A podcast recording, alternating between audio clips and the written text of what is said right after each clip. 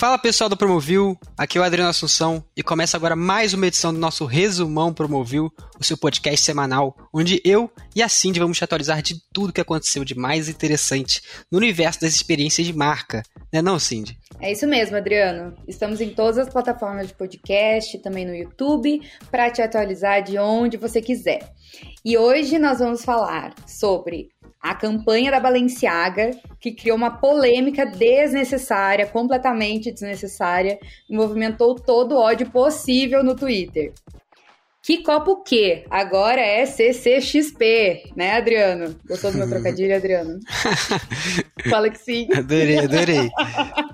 E Pepsi, cadê meu avião? A gente vai falar um pouco da docu-série lançada na Netflix que dá uma aula sobre promoções e consumidores. E claro, muito mais. Mas antes de mais nada, a gente vai te convidar a nos acompanhar nas nossas redes sociais, né? O arroba Promovil, tanto no Instagram quanto no, no Twitter, nos seguir no LinkedIn, se inscrever no nosso canal do YouTube e também, claro, visitar o nosso site, o promovil.com.br, que é atualizado diariamente. Agora sim, se acomoda, relaxa, porque o seu combustível de experiências está prestes a começar.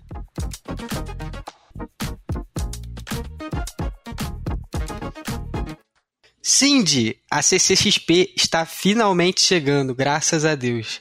Esse é o nosso último episódio do podcast antes do início do evento e nós estamos muito animados porque a gente vai estar lá, né, como a gente já falou, mostrando todas as ativações do evento com exclusividade para vocês. A feira também sofreu com o hiato da pandemia em relação aos eventos presenciais e está com vários dias esgotados, né, que acontece do dia 1 até o dia 4 de dezembro no São Paulo Expo, na capital paulistana. E com o crescimento dos streamers, né, dos criadores de conteúdo, e todo mundo se descobrindo cada vez mais geek, o evento promete e já tem muitas marcas fortes confirmadas. É, produtoras como, por exemplo, Disney Plus, a Prime Video, a Netflix, Paramount Plus, Globoplay, HBO Max, prometem impressionar todos os participantes por serem uma das mais potentes do cenário hoje. É, como é que foi em 2019, né? Você estava lá, né, Cindy? Eu estava lá na última edição presencial, foi muito legal. Fui lá em 2018, fui em 2019. É, a Comic Con fez as edições online em 2020 e 2021. Vai ter marcas para todos os gostos. A gente já tem confirmação de outras marcas também, Adriano, como Mercado Livre, Lupo, Jandaia, Funko, Fanlab, Faber-Castell, Chiaroscuro, Cup Noodle, Chili Beans. Meu Deus, eu quero ver a gente rodar todo o pavilhão para visitar todas elas, porque a gente vai tirar foto de todas, né, Adriano? A gente tem que escrever sobre todas elas, a gente tem que descobrir todas as agências e os fornecedores envolvidos em todas elas. Então a gente vai trabalhar muito nessa cobertura, a gente vai mostrar tudo para vocês lá no Instagram @promovil. Ó, acompanha tudo com a gente lá que a gente vai mostrar tudo para vocês. A gente está publicando, está saindo hoje no, no site Quem é Quem, em que a gente vai soltar tudo para vocês.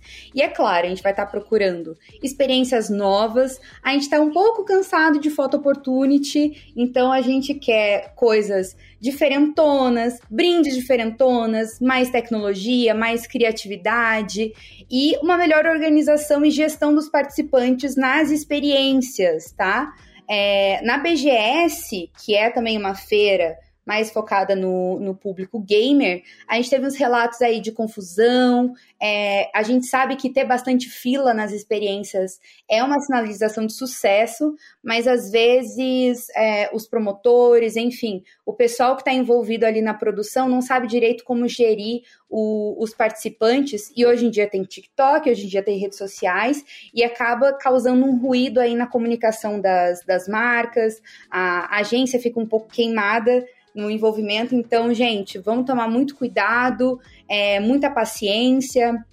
Já prevê isso. Se for um grande sucesso, tomara que todo mundo faça entregas excelentes e a gente vai estar de olho em tudo, mostrando tudo com muito carinho, muita exclusividade aí para todos vocês. E assim, a gente quer se divertir bastante, a gente quer ver tudo aí. E eu acho que é isso, né, Adriano? Você tá com expectativa de ver alguma, alguma coisa em específico? Alguma série que você tenha acompanhado? Algum filme? Algum ator famoso? Ah, sim, eu tô muito ansioso pra Comic Con no geral, né? Eu queria bastante ver a parte de todos os serviços de streaming, realmente, né? Que parece que são, acho que estão mais investindo, né, nessa edição, e normalmente são, acho que mais investem, assim. Vai ter da Crunchyroll, né? Eu sou, sou muito fã de anime desde pequenininho, né? O palco Bento, né? A cultura japonesa, uhum. acho que é bem uhum. legal. Também tô ansioso pra Disney, né? Que vai ter, é, vão ter novidades sobre os próximos filmes da Marvel, né? O próximo Homem-Formiga, né, também da uhum. parte da uhum. Lucas Filmes, né? A parte mais Star Wars, assim, com temporada do Mandalorian e tal. Mas eu tô muito ansioso pra Comic Con, porque é, assim gente sabe, né? É minha primeira grande cobertura. Então, assim, minha primeira viagem a trabalho. Eu tô saindo do Rio para São Paulo, vou ver essa aventura aí. Então, assim, Uhul! No momento que eu escolhi fazer jornalismo, era exatamente o que eu queria fazer. Então, eu tô bem feliz. Acho que vai ser uma experiência bem legal. Ai, a gente vai arrasar. Você vai arrasar, tenho certeza. E vai ser muito, muito, muito legal. E vocês vão acompanhar, vocês vão acompanhar tudo isso em primeira mão. E Adriano, uma marca que tentou se associar aí com diversão e não acabou muito bem foi a Balenciaga, né? uma divulgação que deu muito ruim e foi alvo de fortes críticas no Twitter nos últimos dias. Se você não é familiarizado com a grife espanhola, já deve ter ouvido falar pelo menos uma vez na vida o nome dela.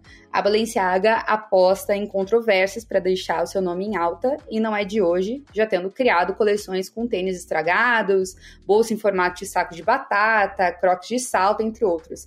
Eles adoram criar polêmica em cima de itens que aparentemente não têm muito valor agregado, né? Mas dessa vez eles passaram do ponto definitivamente. Em sua é, nova ação, eles lançaram uma, entre aspas, coleção infantil, repleta de correntes, fitas de cor e outros elementos que remetem a bandas, a BDSM, práticas de sadomaso, enfim, é, meio fetichistas, digamos assim, e causaram uma revolta gigantesca em internautas. A própria Kim Kardashian, que é estrela de várias campanhas da marca, inclusive ela usou é, no Met Gala, o, o, a Grife, ela já se pronunciou dizendo que vai reavaliar sua parceria com, com a Balenciaga e se disse abalada com as imagens perturbadoras. Essa campanha ultrapassou alguns limites, né, né, Adriano? Qual o limite que as empresas precisam respeitar aí nas ações nesse tipo de, de caso? Teve mais algumas outras fotos que o, o pessoal andou observando, né? Teve alguns documentos ali, alguns outros detalhes. O que, que você pode falar aí pra gente? Sim, é muito doido a gente ver como é que as coisas são, né? A gente já falou aqui em todo, todos os episódios de podcast de várias campanhas criativas que conseguiram prender a nossa atenção de jeito super orgânico, né? seja por causa de uma ideia maneira ou alguma execução bem feita, como foi o caso na semana passada mesmo, né, do Espoleto, que criou aquele restaurante falso, ou daquele coração comestível da Netflix, né, quem não lembra. E essa ação da Balenciaga, ainda ela ser bizarra, ela mostra uma grande incompetência da marca, né, que apelou para algo simplesmente absurdo e de um jeito criminoso. Né? A empresa ela já veio a público pedir desculpas, falando que não controla o processo de produção das fotos. Né? Falou lá do, do, do, fotógrafo italiano lá que ele acabou tirando as fotos. Eles até isentaram ele de culpa, né? colocaram mais culpa na produção. É, essas fotos que, inclusive, né, como assim de, já até deixou a entender, essas fotos continham documentos jurídicos né, da Suprema Corte Americana sobre imagens de indecentes de crianças, né, falando um pouco sobre, sobre isso. E aí a Balenciaga processou a produtora em 25 milhões de dólares, né? A produtora que fez o photoshoot, né? Que tirou todas as fotos. Só que quem pensou nos produtos, né, Cindy, não foi a produtora. Quem, quem confeccionou foi a Balenciaga. Nada é por acaso, né, Cindy? Né, para quem fez ursinho de couro, né, para a empresa, no caso, sabe, sabia muito bem o que estava fazendo, né? Eu lembro há um tempo atrás, em uma, em uma, em uma matéria que eu estava fazendo no, no, na faculdade, uma, que era uma matéria sobre, sobre como o racismo ele acaba acontecendo na, no, no jornalismo e a gente nem percebe, né? Eu sei que é outra, outro, outro problema, mas assim, enfim que era uma matéria sobre o, o Paulo André, o jogador, o, corredor. o corredor que foi lá do BBB, né? Que ele, que teve um, um, um jornalista que foi racista com ele, né? uhum. né? Falou que o cabelo dele parecia cadarço e tal, assim, super, super, super idiota. E aí a matéria, ela, ela tava na editoria de entretenimento. Uhum. E aí no momento a gente fica até pensando, tipo, ah, devem ter colocado sem querer, né? Mas não, nada é por acaso. Ninguém faz isso sem querer, né? E a Balenciaga sabia muito bem o que estava fazendo. E isso suja muito o nome da Balenciaga, mas no fim das contas a gente sabe que não vai dar em muita uhum. coisa, né? Porque assim, a Kim Kardashian mesmo, no pronunciamento dela, Kim Kardashian, que é a mãe de quatro filhas, quatro filhos, sei lá, disse que aprecia, né, o pedido de desculpas da marca, meio que passando um pano, assim, né. Então, assim, eu não vou me surpreender se daqui a pouco ela, a Balenciaga voltar a esse assunto por conta de outra coleção diferente que eles fizeram. Enfim, eles usaram muito mal a visibilidade que eles têm, e para mim o limite ele é óbvio, né, Cindy? É a criminalidade, né? Ofender o público, Sim. Coisa que a Balenciaga fez e com o nome que eles têm, não precisavam ter feito. Não, eles brincaram muito com perigo e, e, é batata quente, né? Eles vão passando a culpa de um lado pro outro. Quando tem um problema numa campanha dessas, ah, não, o problema foi da produtora. Ah, não. Cara, mas da onde surgiu isso? Como passou por várias mãos e em nenhum momento foi problematizado? Cara, é sério que tem um ursinho de pelúcia e vocês vão colocar na mão de uma criança e esse ursinho de pelúcia tem essas faixinhas de couro que é usado geralmente, sabe? Tipo, mano, vamos parar pra pensar? Isso vai se perpetuando, né? Isso vai se normalizando. O mais bizarro para mim, Cindy, é a parte do, do documento o documento está embaixo da bolsa. Alguém pegou um documento que, da Suprema Corte Americana falando sobre casos de pedo, pedofilia e colocou embaixo da bolsa. Enfim, é bizarro. Bem, para quem não viu, se vocês é, colocarem ali é, Balenciaga Polêmica. Foi uma das publicações, inclusive, mais acessadas. A gente apurou tudo, colocamos ali no, no site, inclusive. Foi bem acessada ali no site. Vocês conseguem ver é, todas as informações. E o tweet, inclusive, do, do internauta que, que encontrou isso certinho é uma foto de uma bolsa do, do, da marca, né? E daí nos fundos, tá em cima de uma papelada, assim. E no fundo tem um, um, um, papel e se você der o zoom, ele, daí esse internauta muito sagaz, ele associou já com, com esse documento. Então eles brincaram muito com fogo. E assim, qual a necessidade disso, né? E na foto, a, as, as menininhas ali, né, que estavam posando, não sei se foi mais de uma, não sei se foi uma ou duas, enfim, elas estavam tipo com um arsenal de, de, de acessórios, assim, né? E segurando o, o ursinho na mão que estava usando, né, esses, esses adereços. Então, assim, a partir do momento que isso saiu do, do, do estúdio de criação da marca, foda-se a produtora que fez o, o photoshooting, né? Tipo, não interessa o fotógrafo, sabe? É, tá, saiu da marca e daí foi para qualquer outra produtora que tivesse feito. Tá, estão pagando, eles estão fazendo o trabalho deles. Saiu da marca, entendeu? Eu não acho. É, é, a marca que aprovou, sabe? Então é, é, esse tipo de coisa que vai se perpetuando. Eles vão brincando com fogo, vão brincando com fogo, até que chega no momento que eles fazem um negócio tão absurdo que o pessoal tem que falar: gente, pelo amor de Deus, vocês passaram de, do ponto assim bonito parem. E daí eles, ai, não, é realmente, a gente, não, claro, não, com certeza. E daí eles vão fazer um outro negócio muito mais para tentar limpar a barra, né, Adriano? É, eles pedem desculpa porque perceberam, né? Mas enfim, uhum. vamos, vamos mudar de assunto, sim. Vamos, vamos falar de outra coisa. Uma coisa um pouco mais leve, pelo amor de Deus. A Netflix, ela lançou uma docu-série, né, como a, a Cindy já adiantou, no dia 17 de novembro, o documentário chamado Pepsi, Cadê Meu Avião? Né, um documentário com quatro episódios sobre um caso antigo, né, que todo marqueteiro que trabalha com promoções já deve ter ouvido falar, né? Se trata da promoção dos anos 90 que a Pepsi americana fez em troca de pontos por produtos, em que o mais maneiro deles, né, o mais top deles, era somente só coisa coisa coisa boba, um avião militar, né, um jato, um modelo Harrier, né, como ficou mais conhecido. É, em Pepsi, Cadê Meu Avião? A Netflix reconta a história que ganhou notoriedade nacional em 95, quando um jovem de 20 anos quis trocar 7 milhões de pontos pelo avião de caça né, que prometia o comercial. A Pepsi respondeu no final das contas que era só uma brincadeira, é, no entanto, isso não fica explícito em nenhum momento na propaganda, né? Não, não, tinha letras miúdas. E aí, no fim das contas, teve o caso de tribunal e ele acabou não ganhando o, o avião, mas enfim, mais detalhes vocês têm que ver na série. Né? Poxa, Adriano, você deu spoiler! Que isso? Mas tá no trailer, Cindy, tá no trailer. Eu não vi o trailer antes de assistir, eu fiquei com isso, tipo, será que ele vai levar o avião? Será que ele vai levar o avião? Eu sou uma que eu, eu tenho esperança até o final das coisas que eu assisto, tá? Desculpa, eu sou uma pessoa esperançosa. Eu vi só o trailer, né? Mas a Cindy viu a série completa. Então, Cindy, conta um pouco mais pra gente o que aconteceu. Ah, então, é uma, é uma indicação que a gente tá fazendo aqui sobre um caso que é, eu acho que ele serviu é, para todo mundo que trabalha com promoções, vocês já devem ter ouvido falar. O, quando eu trouxe isso até para com meu pai, né, o Sir Júlio Feijó, fundador do Promovil, ele trabalhou com promoções por muito tempo, nos anos 90, né? Ele já sabia dessa história, ele já escreveu sobre isso no, no Promovil, inclusive, e ele disse que serviu de base muito para o juridiquês, inclusive, das promoções que a gente tem hoje, porque ali deu um ruim assim fenomenal, principalmente porque sujou muito o nome da marca, né? A Pepsi ficou bem mal falada naquela época, assim, né?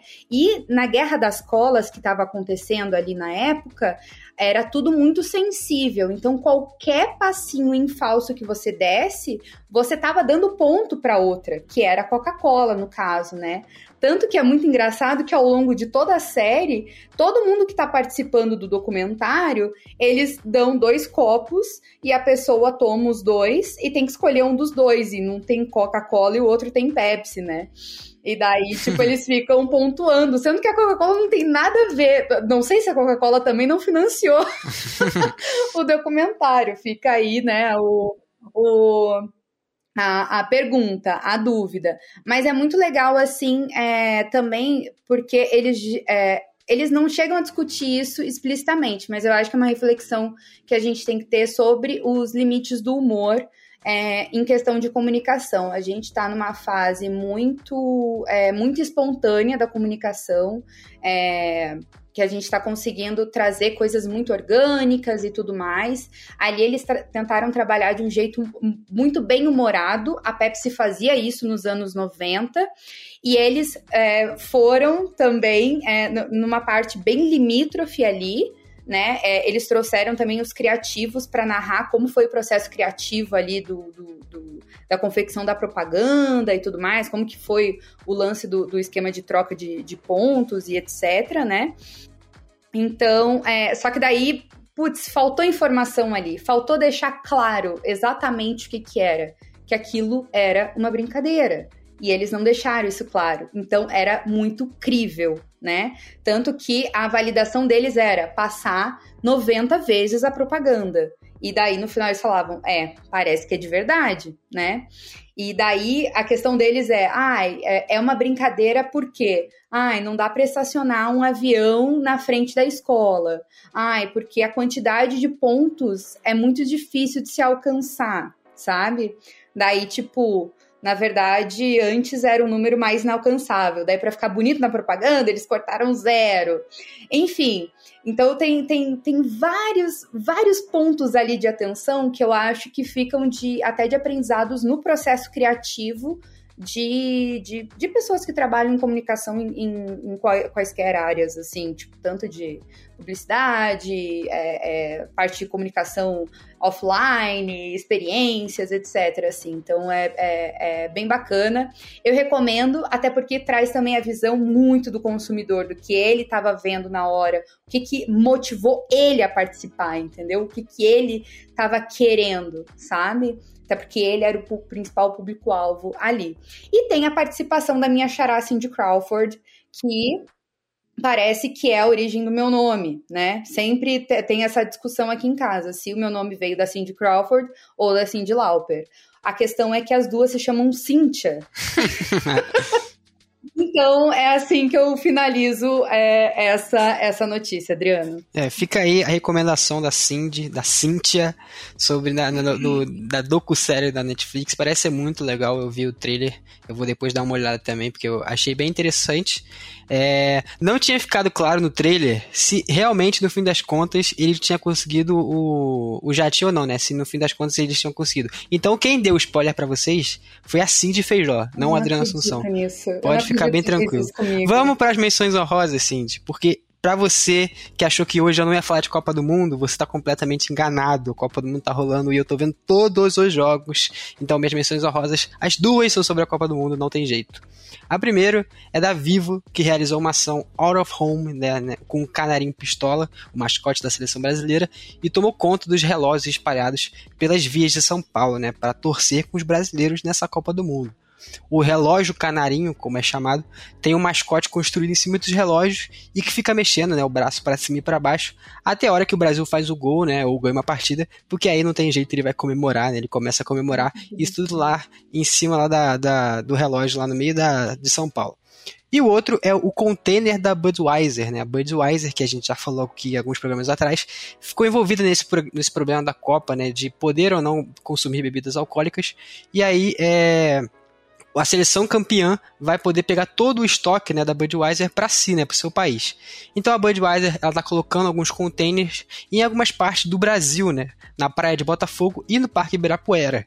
A praia de Botafogo eles colocaram quando o Brasil ganhou de 2 a 0 da Sérvia e no Parque Ibirapuera eles colocaram hoje, né? Hoje é terça-feira, segunda-feira, é, ontem, o Brasil ganhou de 1 a 0 da, da Suíça, gol do Casemiro. E isso aí faz parte da promessa, né, que a gente falou, que eu falei agora há pouco. Então, isso parece, sim, de um considere isso um aviso, né? Te conto meia-noite um segredo. Foi mais ou menos isso que está acontecendo com a Budweiser. Então, essas são minhas menções honrosas e é isso aí. Vai Brasil. Vai Brasil. Eu tô começando todas as minhas reuniões com Vai Brasil, principalmente com as pessoas que eu não conheço. Eu falo, bom dia. Primeiramente, vai Brasil. Segundo, eu sou assim de. Gente, eu não aguento mais ver a Bud. Bud, parabéns, sério. De 10 notícias que saem no Promovil, 7 são de vocês. é o momento deles. É, final de semana eu fui no Bud, eu não sei se fala Bud X, Bud X, né? Aqui em Curitiba, inclusive. Fui no, na noite que teve o show da Tashi da Tracy. É, tem coisa por tudo quanto é lado. Será que tá tendo container nos outros países que estão vencendo também, Adriano? Talvez nos grandes países, né? Como a França, Espanha, talvez, né? Acho que sim, acho que sim.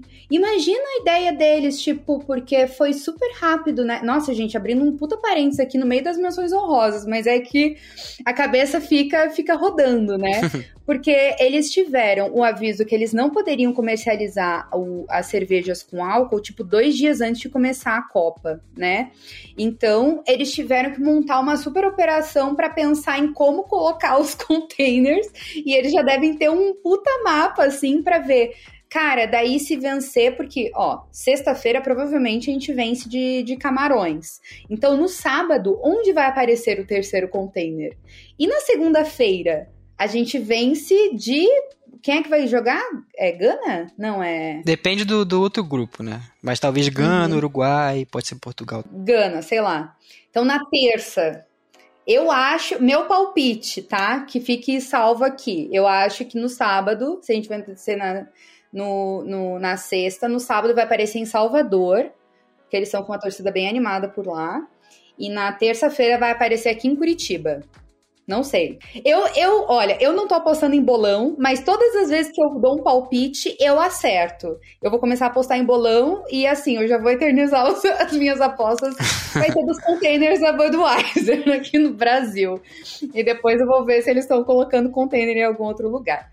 Mas enfim, eu vou parar de falar aqui do, do da Bud, que eu falei, eu não aguento mais falar da Bud, tô aqui falando da Bud.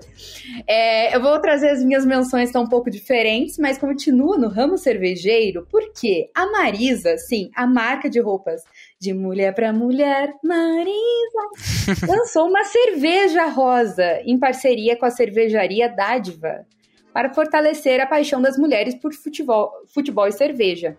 Na verdade, são dois sabores, sendo que um deles, o Marisa Pink Sour, tem uma cor magenta, já tradicional da marca, e vai amora na composição. Eu fiquei super curiosa, parece ser super gostosa.